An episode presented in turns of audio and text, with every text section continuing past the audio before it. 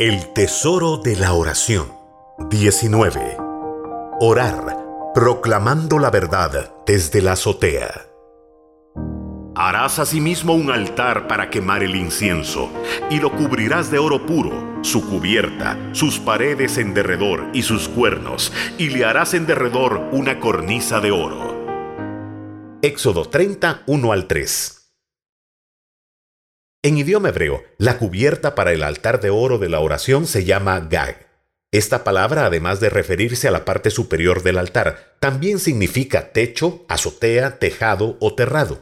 Este es el lugar, el lugar de la oración, en donde nosotros como pequeñas y frágiles aves debemos aprender a hacer nuestro nido para vivir siempre seguros, gozosos y prósperos en la presencia de Dios.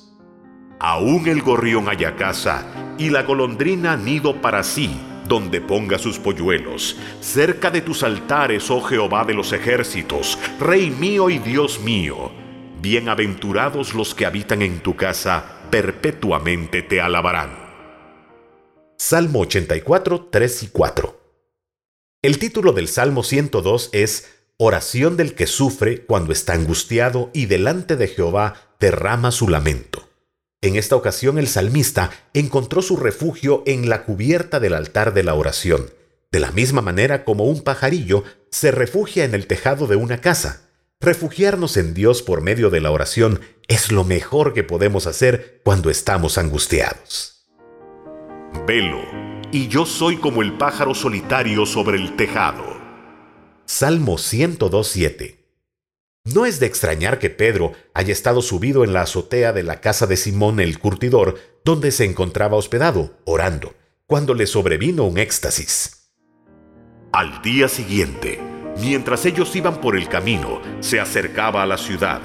Pedro subió a la azotea para orar, cerca de la hora sexta, y tuvo gran hambre, y quiso comer, pero mientras le preparaban algo, le sobrevino un éxtasis. Hechos 10, 9 y 10. Fue por medio de esta visión que el Señor le mostró su amor por las naciones gentiles, representadas por los animales inmundos, y no únicamente por el pueblo judío. Esto lo preparó para ir a casa de Cornelio, el centurión romano, y presentarle el Evangelio de salvación a toda su casa. Mientras Pedro les hablaba, el Espíritu Santo descendió, los bautizó a todos, y todos hablaron en otras lenguas la oración de Pedro en la azotea le permitió a Dios hablarle y prepararlo para todo lo que le acontecería después. Mateo 10:27 nos dice, Lo que os digo en tinieblas, decidlo en la luz, y lo que oís al oído, proclamadlo desde las azoteas. Hay momentos en la vida en que debemos subirnos a la azotea o a la cubierta del altar de oro de la oración y comenzar a proclamar en voz alta las promesas y la verdad que Dios nos ha hablado y revelado en lo privado. Cuando las cargas de la vida se tornan insoportables y el diablo aprovecha cada aliento que tiene para acusarnos y para hacer que nos rindamos, es entonces cuando en nuestro cuarto de oración debemos alzar la voz y gritar la verdad. Proclamar significa declarar, exclamar, hacer resonar, como cuando Jesús siendo tentado por el enemigo exclamó, Escrito está. El diablo tendrá que escucharnos y acabará por huir. El Señor también habrá visto y se habrá deleitado en nuestra determinación y confesión, y no se tardará en venir con sus alas de águila para llevarnos a nuevas alturas con Él.